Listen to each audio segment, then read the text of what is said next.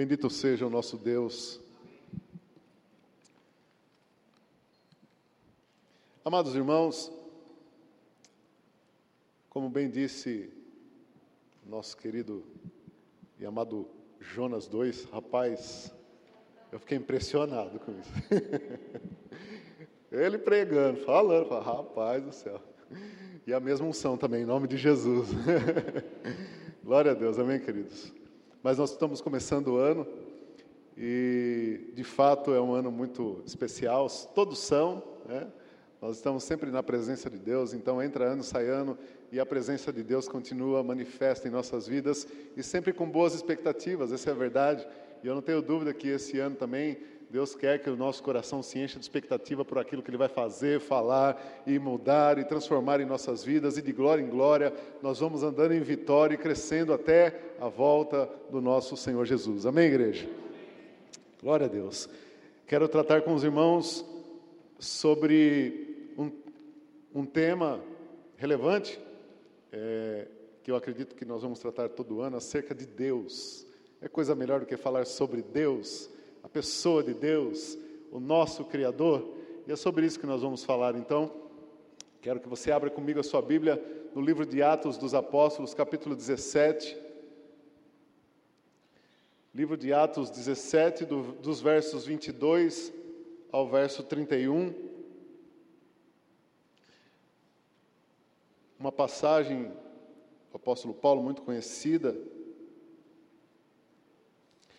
Livro de Atos dos Apóstolos, capítulo 17.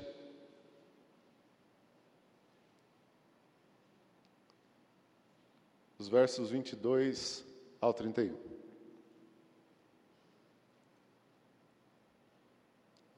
Amém?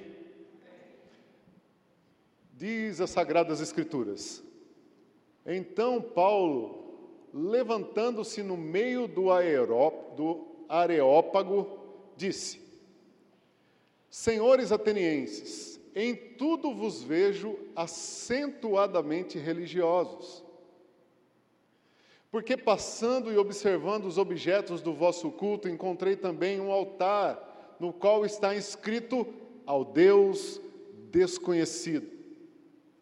Pois esse que adorais sem conhecer é precisamente aquele que eu vos anuncio o Deus que fez o mundo e tudo o que nele existe, sendo Ele Senhor do céu, da terra, não habita em santuário feito por mãos humanas, nem é servido por mãos humanas como se de alguma coisa precisasse, pois Ele mesmo é quem a todos dá a vida, respiração e tudo mais.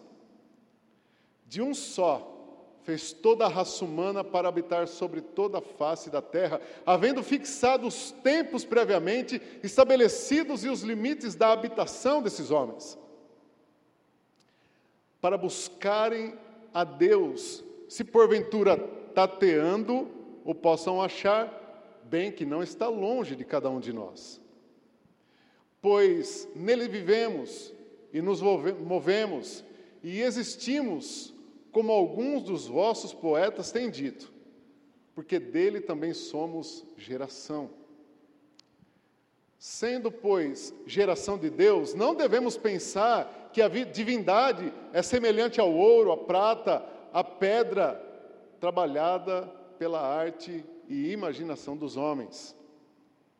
Ora, não levou Deus em conta os tempos da ignorância, agora, porém, notifica aos homens que todos, em toda parte, se arrependam. Porquanto estabeleceu um dia em que há de julgar o mundo com justiça, por meio de um varão que destinou e acreditou diante de todos, ressuscitando-o dentre os mortos. Quem é esse varão, igreja? Yeah, Jesus. Amada igreja, o texto, o título dessa mensagem é Ao Deus Desconhecido, que foi a pregação do apóstolo Paulo em Atenas, nesse lugar tão conhecido mundialmente, inclusive nos dias de hoje. Mas eu quero voltar um pouco e contextualizar você. O apóstolo Paulo sai na sua segunda viagem missionária, não mais na companhia de Barnabé, mas agora na companhia de Silas, Timóteo e Lucas, o médico e historiador. Estava ali registrando tudo. Eles saem com destino à Ásia, mas vocês lembram bem da história. O Espírito de Jesus os impediu de ir para a Ásia. E em uma visão, ele viu um varão chamando ele para Macedônia, então eles vão para Macedônia. Paulo muda a rota, acerta o GPS e vai para Macedônia, passa por Filipos, Filipos, passa por Tessalônica, chega em Bereia e em Tessalônica tem um problema sério lá. Os judeus não gostam de Paulo lá, não, não se conformam com a pregação dele, criam um alvoroço. Paulo vai para Bereia, em Bereia, os bereanos, diz a Bíblia, são mais nobres. Lembra dos bereanos?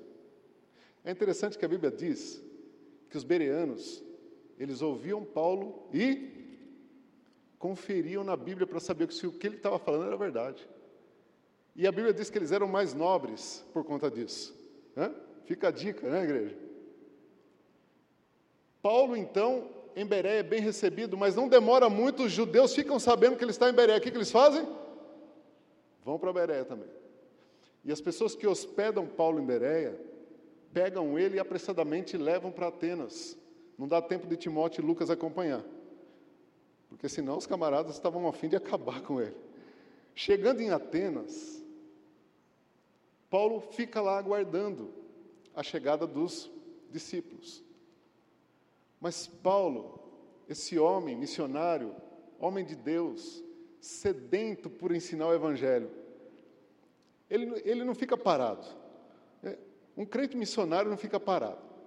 Tem um texto do Charles Spurgeon, uma frase dele, pastor Jonas, que eu gosto muito. Charles Spurgeon diz assim: ou todo cristão é um missionário, ou é um impostor. Crente parado num lugar de idolatria e de pecado não pode ficar parado. Ele fica incomodado. Ele quer fazer alguma coisa. E dito e feito. Apóstolo Paulo, então, ele começa a fazer, ele, apóstolo Paulo começa a ser apóstolo Paulo. Ele começa a pregar. E ele busca uma sinagoga, lugar onde os judeus se reuniam, os judeus helenistas, ali em Atenas. Então ele vai para a sinagoga pregar. Atenas, amada igreja, ainda é, mas principalmente nos tempos de Paulo, muito conhecida, a capital intelectual do mundo. É, Atenas era conhecida pelos filósofos que é, encantaram o mundo com a sua sabedoria, é, Platão, é, Sócrates, Aristóteles, não gozava mais do prestígio da época de Péricles, o grande é, general, mas ainda era, de longe, a capital intelectual do mundo. Porém, em Atenas, que existem os deuses e a mitologia grega também. Por isso, o lugar está tomado de idolatria. Entre, eu nunca fui para a Grécia, nunca fui para a Europa, eu tenho vontade, viu, pastor Fernando? Deve ser demais, né? Mas a gente vê foto. E existe a cidade alta de Atenas, vários lugares altos, mas tem um muito especial, onde fica o Pantenon, o lugar onde fica a deusa Atena, a padroeira de Atenas, né? se assim a gente pode entender. E nesse lugar existem muitos deuses, haviam muitos lugares de culto. O grande e famoso Monte é, Olimpo, onde ficava o grande deus Zeus de Atenas, é nesse lugar que Paulo está. Paulo começa a olhar aquilo e a Bíblia diz, alguns textos antes, verso 16 do capítulo 17, leia comigo. É interessante o que a Bíblia diz sobre o sentimento de Paulo quando ele começa a ver tudo aquilo. Enquanto Paulo os esperava em Atenas, esperava os Timóteo é, e Silas, o seu espírito se. Você fica revoltado quando você vê pecado? Você fica revoltado quando você vê o país que você está mergulhado no pecado? Você fica revoltado quando você vê o lugar onde você mora, trabalha, mergulhado na idolatria, mergulhado na depravação? mergulhado da corrupção. É legítimo o sentimento de Paulo. Ele se revolta com o pecado. Antes de nós começarmos a examinar a pregação de Paulo, eu quero destacar aqui esse sentimento dele. Eu quero, junto com os irmãos, analisar o que aconteceu no coração de Paulo. Se revoltar com o pecado é legítimo, amada igreja. Mas é interessante que a revolta de Paulo é diferente da revolta que solapa corações de revoltados que não conhecem o propósito e os desígnios de Deus. O que eu quero dizer com isso? O apóstolo Paulo está nessa cidade vendo como ela está entregue ao pecado e à idolatria e ele fica inconformado. E ele começa a pregar para aquela cidade. Porque ele sabe que é por meio da pregação que as pessoas são libertas do pecado, da idolatria e da promiscuidade. Ele entra nas sinagogas e começa a pregar aos judeus que estão ali, mas ele não se limita só à sinagoga. Paulo vai para as praças, Paulo vai ao mercado municipal, que era muito famoso em Atenas. Paulo vai, inclusive, aos lugares que os oradores, inclusive os grandes nomes da filosofia, faziam seus discursos. E lá ele se depara com dois grupos de filósofos. E é interessante que a Bíblia cita esses filósofos: os estoicos e os epicureus. Esses dois grupos filosóficos que influenciam o mundo até hoje começaram a ouvir Paulo falar sobre Cristo e a ressurreição. E eles não ouviam até então algo assim, uma doutrina assim. Eles dizem: que esse tagarela está falando? E eles pegam Paulo e levam Paulo ao Areópago. O Areópago era um era um concílio de magistrados que havia em Atenas que julgava as causas de Atenas, as causas é, é, constitucionais, mas também religiosas e morais. Aliás, foi o Areópago onde os sofistas levaram Sócrates para ser julgado por ter influenciado os jovens de Atenas. Mas isso é um outro detalhe. Paulo está agora diante do Areópago. E eles querem ouvir o que ele tem para falar. Paulo então faz o seu discurso, faz a sua pregação, faz a sua homilia. Mas quero voltar no, no, na revolta de Paulo. Lembram que ele estava revoltado? Sim ou não? Amada igreja, a revolta de Paulo não é contra o idólatra, mas é contra a idolatria. A revolta de Paulo não é contra o pecador, mas contra o pecado. Paulo não aponta o pecado da nação, Paulo indica o caminho da salvação. Temos que tomar cuidado com dois tipos de revolta que podem subir ao nosso coração ante o pecado e a idolatria de uma nação. Nós, como cristãos, e aprender com Paulo que essa revolta pode ser legítima ou pode não ser. A primeira revolta que nós temos que tomar cuidado é com a revolta contra o pecador, porque, ele, por nós, porque nós queremos vê-lo na igreja. Já viu isso? Tem crente que fica revoltado porque quer ver o pecador na igreja, ele não vem. Você já ouviu, né? A gente supervisionava a célula, tinha bastante célula. Pastor Fernando, tinha uns irmãos que falavam assim, e aquela vida, você está evangelizando, pegava a ficha, né? Você está evangelizando? Ó, esse aí eu desisti. Não, não dá. Já preguei, já chamei em casa, fiz churrasco, fiz café, fui até em festa de aniversário do filho, em formatura. Chega, esse entreguei para Satanás já. a pessoa fica revoltada porque a pessoa não se converte. Mas em 1 Coríntios 3, 6, Paulo nos ensina uma grande lição. Nosso papel é pregar, plantar, regar. Lembra o que ele diz? Paulo plantou, Apolo regou, mas quem dá o crescimento, igreja? É atribuição de Deus, é prerrogativa de Deus gerar a salvação no coração do incrédulo. Nós temos que pregar, continuar pregando, quantas vezes for, quanto tempo for, por quantos anos for. Tem um amado irmão querido nosso, o, o Chico, acho que muitos conhecem o testemunho dele. Eu preguei para o Chico por 15 anos na empresa. 15 anos pregando para aquele coração duro, aquele malvado. Mas nós nunca desistimos. E o Chico hoje é um grande homem de Deus. Segunda revolta que nós temos que tomar cuidado com o nosso coração, que não é legítimo. É a revolta com o pecador porque ele está lá e nós estamos aqui. Temos que tomar cuidado com isso. Salmo 73 fala de um camarada chamado Asaf. Esse homem ficou revoltado porque, aos olhos dele, o ímpio estava melhor do que ele. Sabe aquela pessoa que olha para o mundo e fala: Meu Deus, parece que eu tomei a decisão errada. Tem crente que acha que tomou a decisão errada e fica revoltado porque o ímpio está melhor. Porque o ímpio está desfrutando e ele não. Porque o ímpio tem prazer e ele não. Tem gente que pega o celular, aquela revolta, né? Aquela falsa revolta. Meu Deus, que vida é essa que essa turma está levando? Jesus, que coisa feia, misericórdia, olha isso, hum, não acredito. Duas horas revoltado ali vendo aquilo, né? Três horas, Senhor, meu Deus, e todo dia. Que revolta, né? Amada igreja, nós temos que aprender uma lição. O prazer que nós temos em Deus não se compara nem de longe com os prazeres que o mundo pode dar.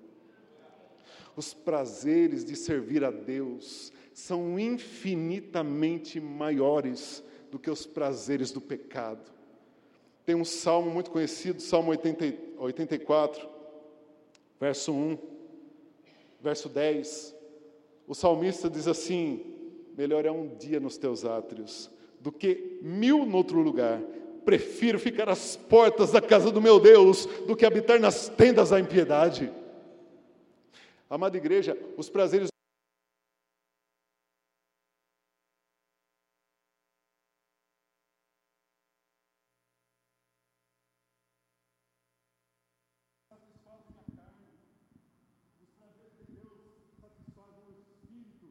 alma. Os prazeres em Deus são infinitamente melhores. Estar na presença de Deus é uma delícia, amém, igreja? Tem um cântico que alude a esse salmo, que nós conhecemos muito bem, e eu amo cantar ele. Diz assim: Meu prazer é te louvar, meu prazer é estar nos átrios do meu prazer é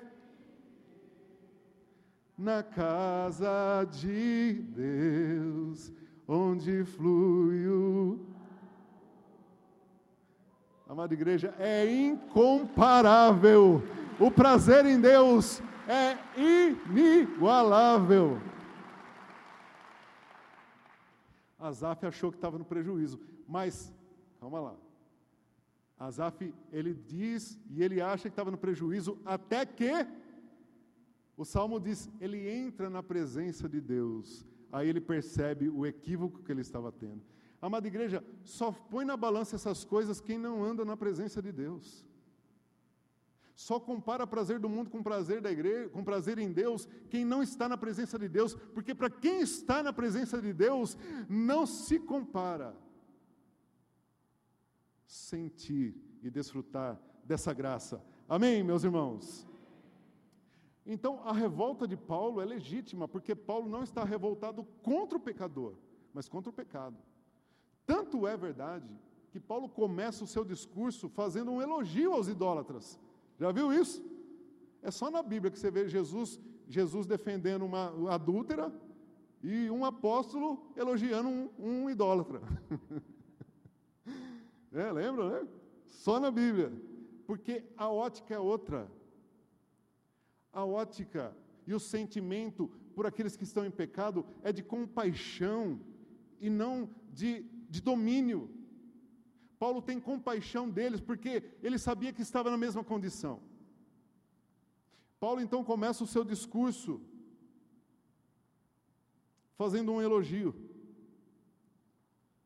Paulo olha no verso 22 do capítulo 17, puder projetar para a gente, Atos 17, 22, ele diz assim: Então Paulo levantou-se no meio do Areópago, no meio dos magistrados, eram cem, o coro dos magistrados, todos de olho em Paulo. O Areópago, amada igreja, não era um lugar, especificamente, mas era um concílio de magistrados. E Paulo está no meio deles, e eles querem ouvir a pregação desse novo tagarela. Paulo então se levanta e ele faz um elogio. Paulo diz assim: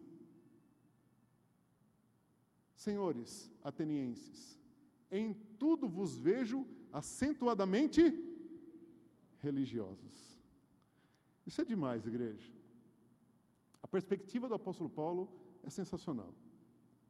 Mesmo na idolatria, mesmo entregues aos ídolos, Paulo vê potencial neles. Sabe por quê, meus irmãos? As pessoas que nos rodeiam, da nossa família e da nossa nação, que estão na idolatria, é sinal de que eles estão buscando a Deus, é sinal de que eles têm desejo de Deus, é sinal de que as pessoas estão clamando por Deus. Pra, a única diferença é que para eles o nosso Deus é desconhecido, mas a busca deles é legítima, é sincera. Irmãos, às vezes eu, eu fico constrangido quando eu vejo pessoas tendo atitudes em devoção aos seus deuses que me constrange. Eu falo, meu Deus, e eu aqui, deitado em berço esplêndido, adorando a Deus no meu conforto. O apóstolo Paulo vê nessas pessoas um desejo enorme em buscar a Deus. E ele percebe que elas apenas não conhecem a Deus. Paulo olhou com compaixão.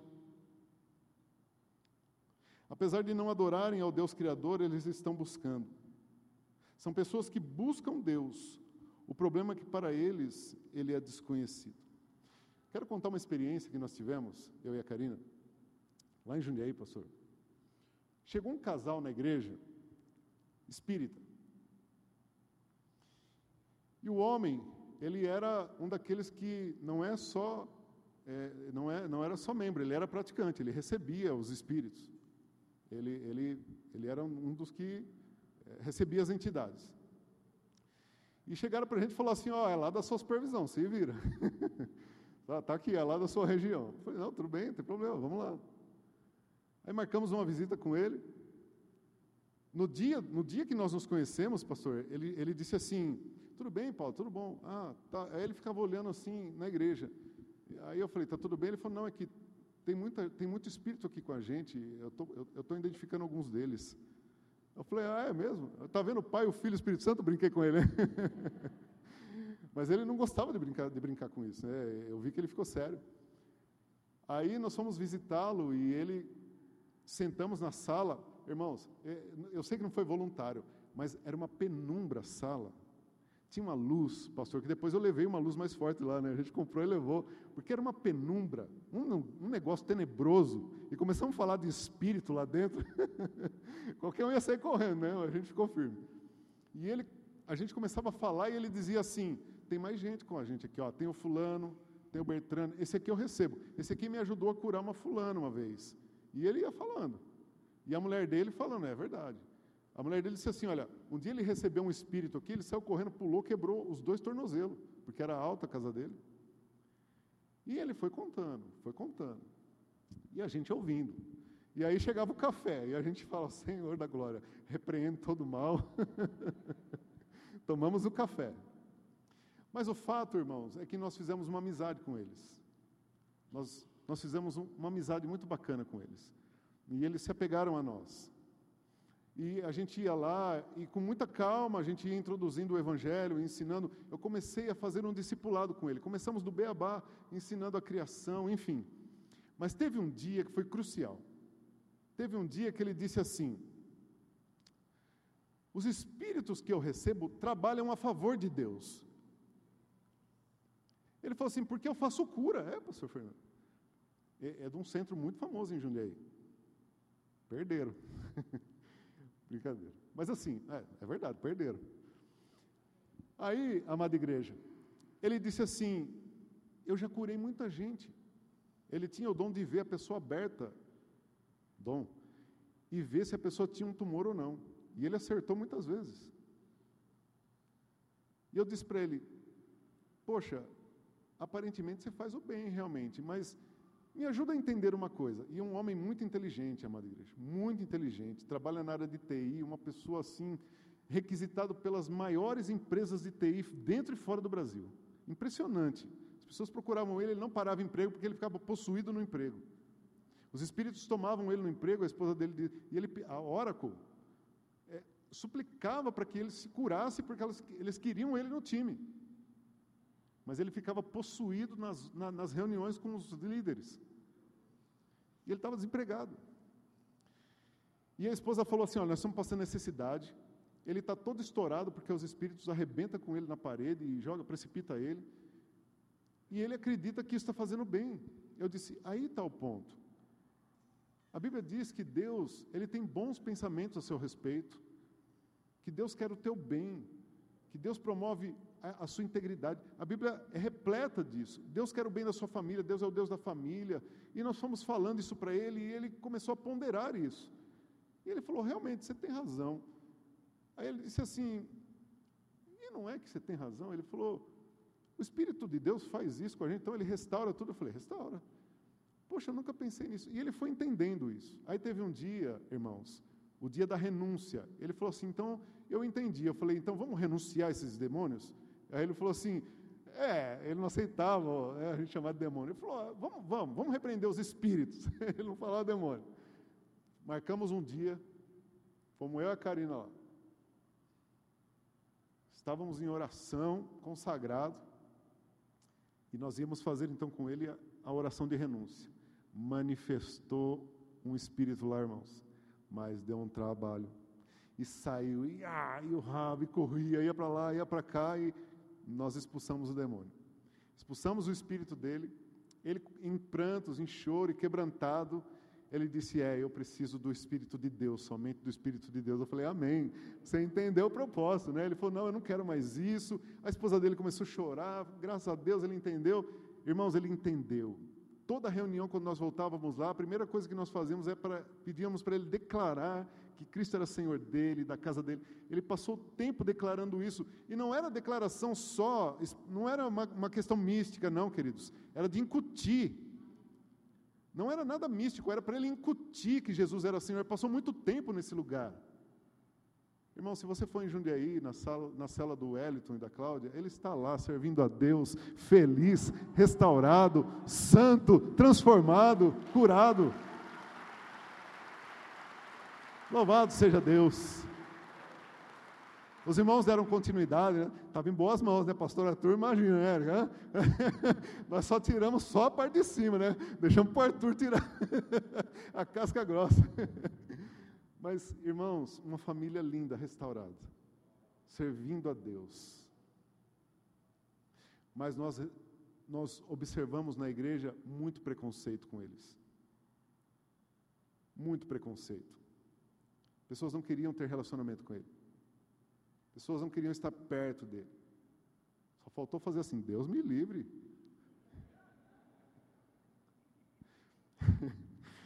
o apóstolo Paulo, entendeu e nos ensina que essas pessoas buscam a Deus legitimamente, só não conhecem o Deus desconhecido que Paulo então passa a ensinar. Paulo olha os templos em Atenas e ele vê vários deuses, vários ídolos, mas tem um lá que chama atenção. Tem uma plaquinha lá escrito assim: ao Deus desconhecido.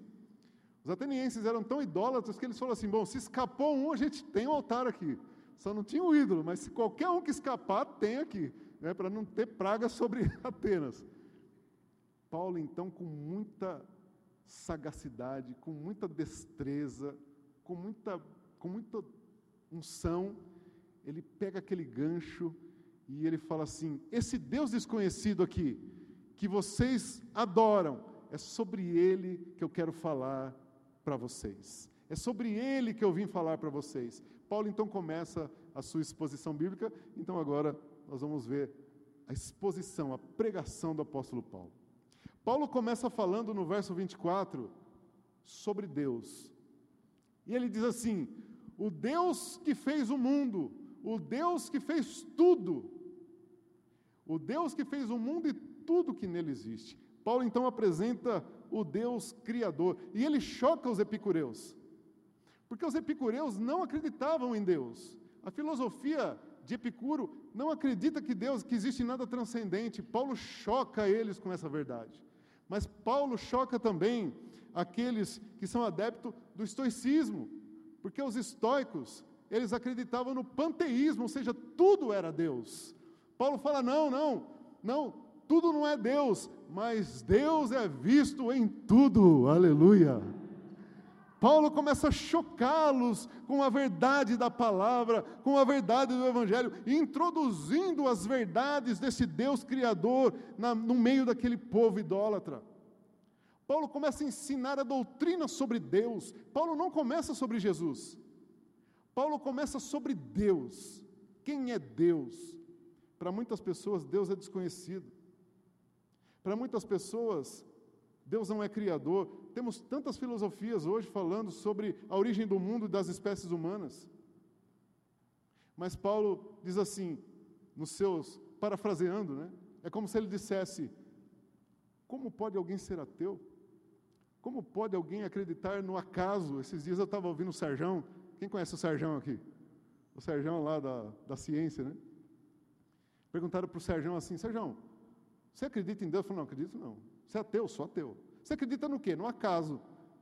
Todo mundo ficou olhando para a cara dele assim. Como assim? Ele falou: ah, Eu sei que as probabilidades são muito, muito, muito, muito pequenas de ter a, a, acontecido tudo pelo acaso, mas eu acredito nisso. Paulo está dizendo para os filósofos: a criação declara a glória de Deus. Não é o que está no Salmo 19, 1? Os céus declaram a glória de Deus e o firmamento proclamam a obra da sua mão. Não precisa, irmãos, não é questão de inteligência, de sensatez. Muita inteligência emburrece, muita razão emburrece. Porque não precisa procurar na ciência, não precisa procurar nas, nos cálculos, basta olhar para os céus, basta olhar para a criação, Deus está lá. Se existe uma criatura, existe um Criador.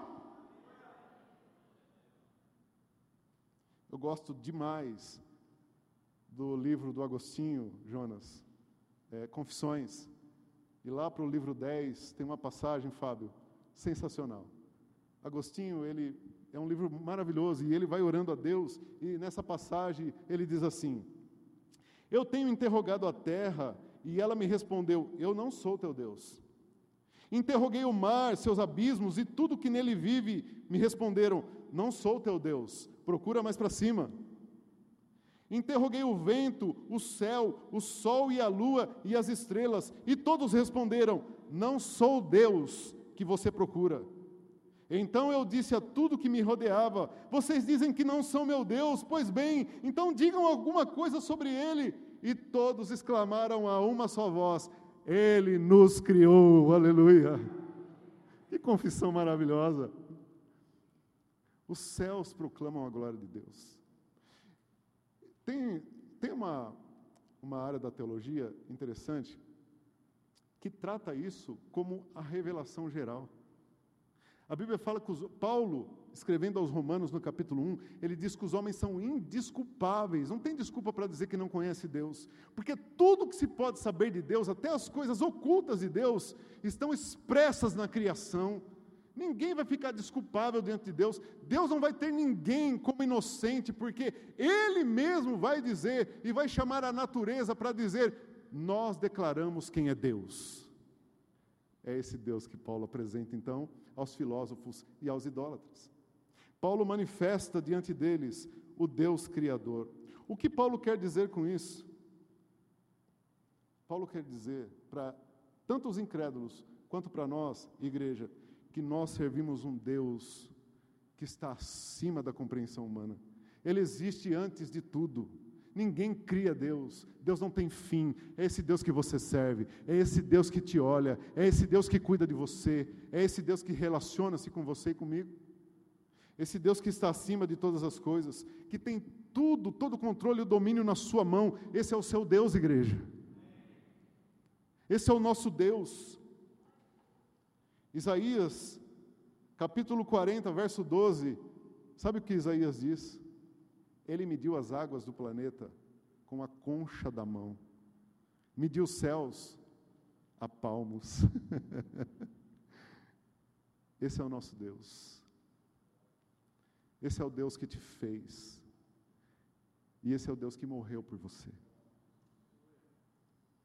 Está acima da nossa compreensão. Esse é o Deus que, apesar dessa grandiosidade, se preocupa se você está bem ou não. Se preocupa se o seu coração está triste ou não. Chora quando você chora. É o Deus que move os anjos a teu favor. É o Deus de relacionamento. Amém, igreja? Segundo ponto da pregação de Paulo, está na parte B do versículo. Ele diz assim, é, verso 24, capítulo 17, verso 24, parte B. Ele, Senhor do céu e da terra, não habita em santuário feito por mãos humanas. Ou seja, segundo ponto fundamental da pregação de Paulo, é aonde habita Deus. Você pode responder essa pergunta? Aonde Deus habita, igreja? Os gregos sabiam aonde Atena habitava, no Partenon, lá na cidade alta. Eles sabiam aonde Zeus morava, no Monte Olimpo. Mas e o Deus desconhecido? Paulo então fala, ele não habita nesses lugares. O Deus que eu estou anunciando não tem morada terrena. O Deus que eu estou anunciando não mora entre os homens, ele é superior, ele é transcendente, e ele então prega uma flecha no coração dos epicureus. Porque para eles o mundo é fechado, a natureza se autoexplana. Paulo então traz a revelação de que não, existe um Deus transcendente. Salmo 33, verso 13, diz assim: O Senhor olha desde os céus e está vendo todos os filhos dos homens da sua morada, contempla todos os moradores da terra. Igreja, o salmista está dizendo que Deus habita nos céus, mas nós sabemos que não existe lugar que contenha Deus. O Deus que nós servimos é tão grande que nem os céus o contêm. O universo não contém Deus. Não existe lugar onde Deus caiba, tamanha sua grandeza, porque Ele é antes de tudo. Para citar Agostinho novamente, uma vez perguntaram para Agostinho assim: Bom, se Deus criou tudo, e Deus é um Deus que trabalha, o que ele estava fazendo quando não existia nada?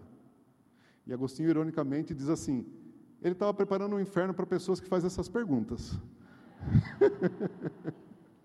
Mas depois ele responde: não estava fazendo nada, porque não existia nada para fazer.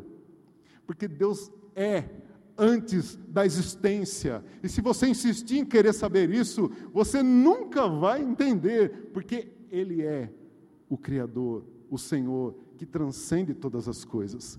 O céu não cabe Deus, na terra não cabe Deus, não cabe Deus em lugar nenhum, porque Deus habita em todos os lugares. O salmista, ele fala no Salmo 139: Para onde fugirei do teu espírito? Subindo aos céus, tu lá está. E se na sepultura eu fizer a minha cama, lá também tu estás.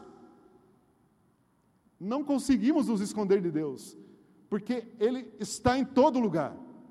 Jonas, não o Jonas, nosso pastor Jonas, o Jonas da Bíblia,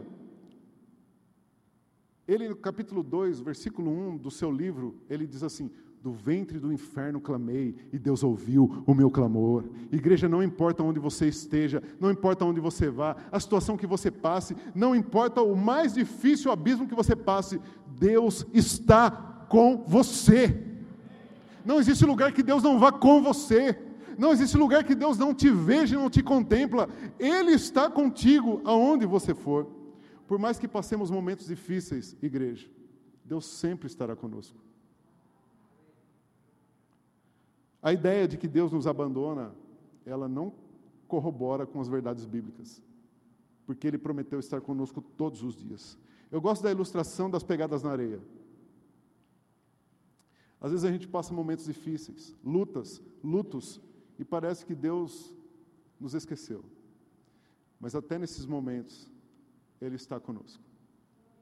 No momento da sua lágrima e da sua dor, quando parece que ninguém mais te ouve te assiste, Ele te assiste, Ele te consola, Ele te carrega no colo, porque Ele é Deus.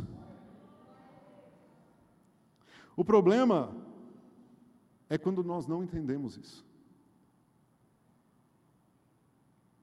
Terceiro ponto fundamental da pregação de Paulo. Ele vai então discorrendo, falando sobre Deus. E no versículo 26 e 27, ele fala que o nosso Deus agora é um Deus de relacionamento.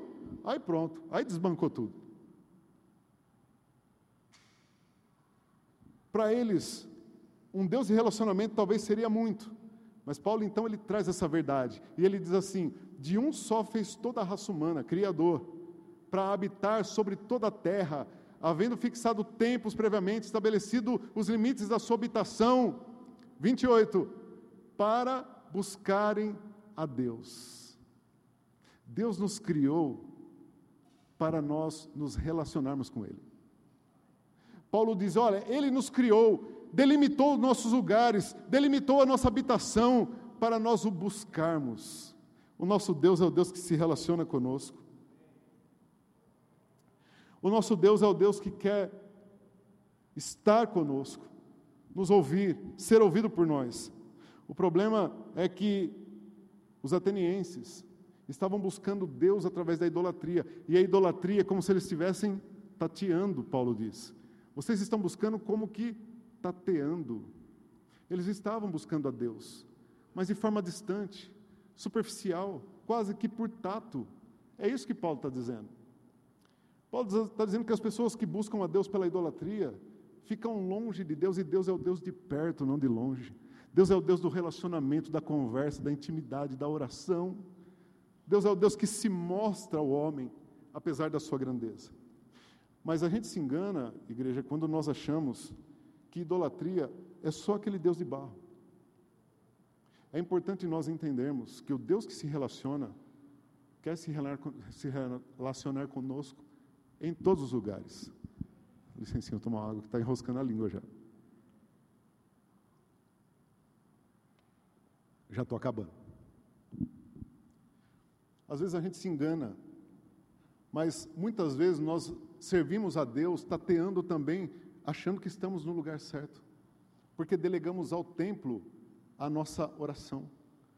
Delegamos ao templo a leitura bíblica. Lemos a Bíblia só no templo. Oramos só no templo. Adoramos a Deus só no templo. O templo não é sagrado por ser templo.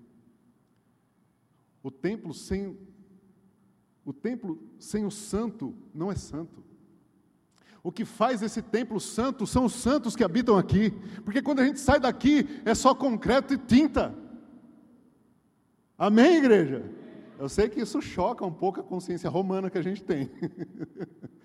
Mas é fato, uma mulher, certa vez, questionou Jesus e disse para ele assim: Vocês dizem que o lugar santo de adoração é em Jerusalém, é no templo.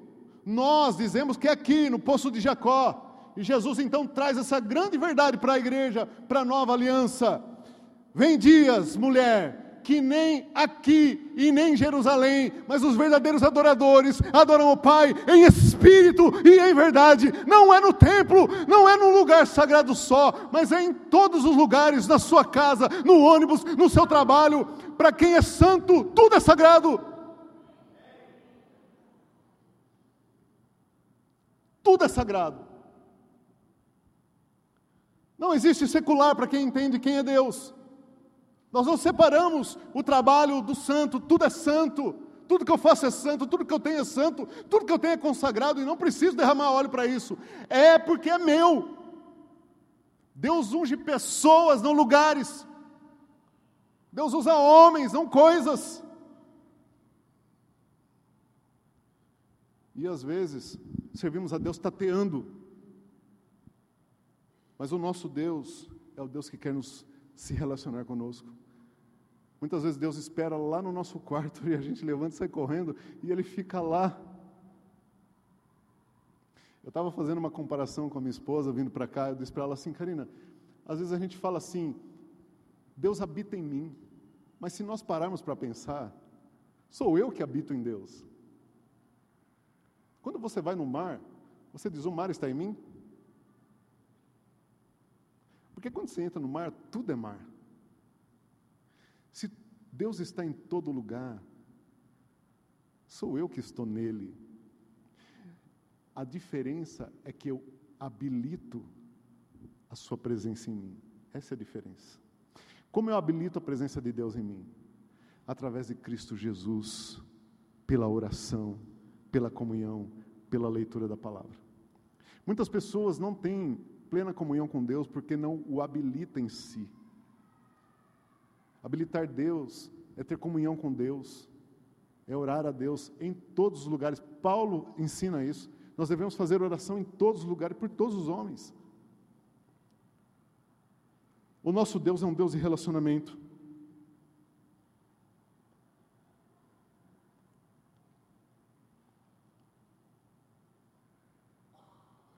Quarto ponto, e caminhando para o final.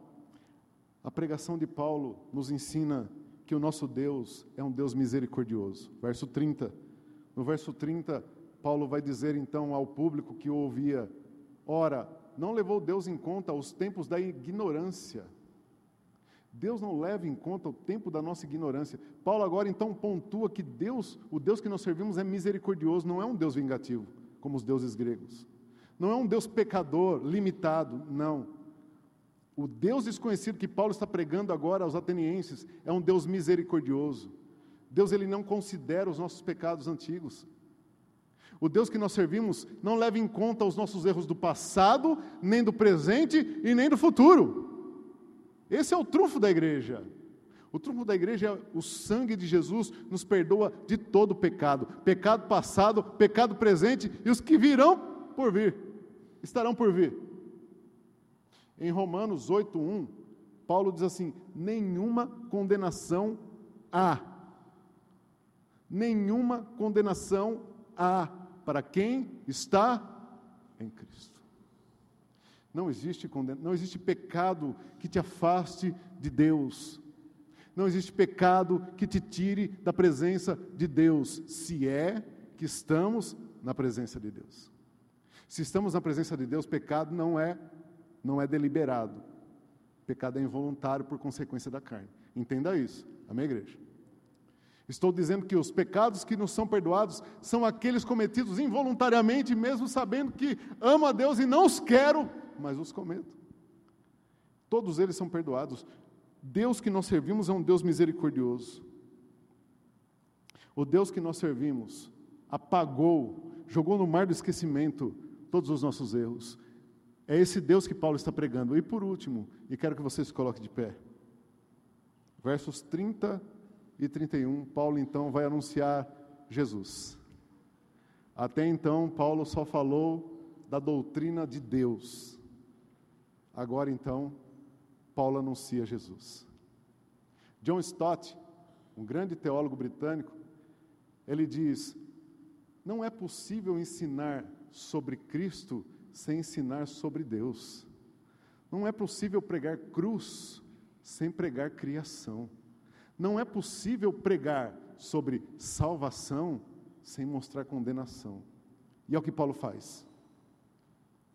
Paulo primeiro mostra quem é Deus, ensina sobre Deus, para preparar os corações para entenderem quem é o homem a quem ele atestou. Paulo então vai dizer: ora, não levou Deus em conta o tempo da ignorância. Agora, porém, porém, notifica os homens que todos em toda parte se. Você já recebeu uma notificação? Meu filho, coitado, tirou carta, primeiro ano recebeu umas cinco, né? De multa. Pastor Fernando, uma atrás da outra.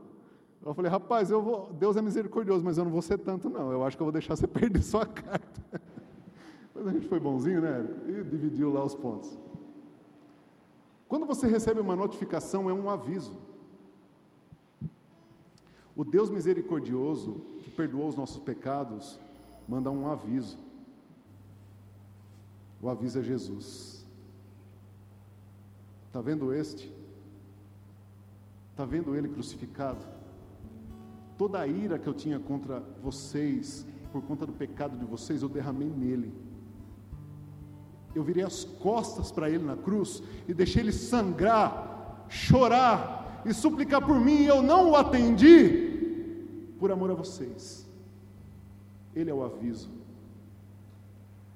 Não é possível olhar para ele e não se arrepender. Deus não leva em consideração o nosso passado, mas vai levar em consideração o nosso futuro. Paulo termina no verso 31 dizendo: Porque estabeleceu um dia em que há de julgar o mundo com justiça, porque Deus é justo, por meio de um varão que destinou e creditou diante de todos, ressuscitando dentre os mortos. Deus marcou um dia na agenda dele que ele vai julgar todos. Todos que pecaram? Não. Todos que não reconheceram a notificação, o aviso, o Cristo, o Santo, o Deus encarnado. Vai condenar todo aquele que não se arrependeu, mesmo tendo visto o Cristo sangrado, humilhado. Ele notifica todos os homens. Ele faz um alerta: arrependam-se. Arrependam-se. Se os homens cultuarem a Deus sem arrependimento dos seus pecados, então para esses, Deus continua sendo o Deus desconhecido. Adorar a Deus sem arrependimento de pecado é continuar como os atenienses, adorando um Deus desconhecido. Agora, se houver arrependimento genuíno, eu demonstro que conheço a Deus e me relaciono com Ele, amém? Feche os teus olhos. Senhor querido, Senhor de toda a criação, Deus do universo, do céu,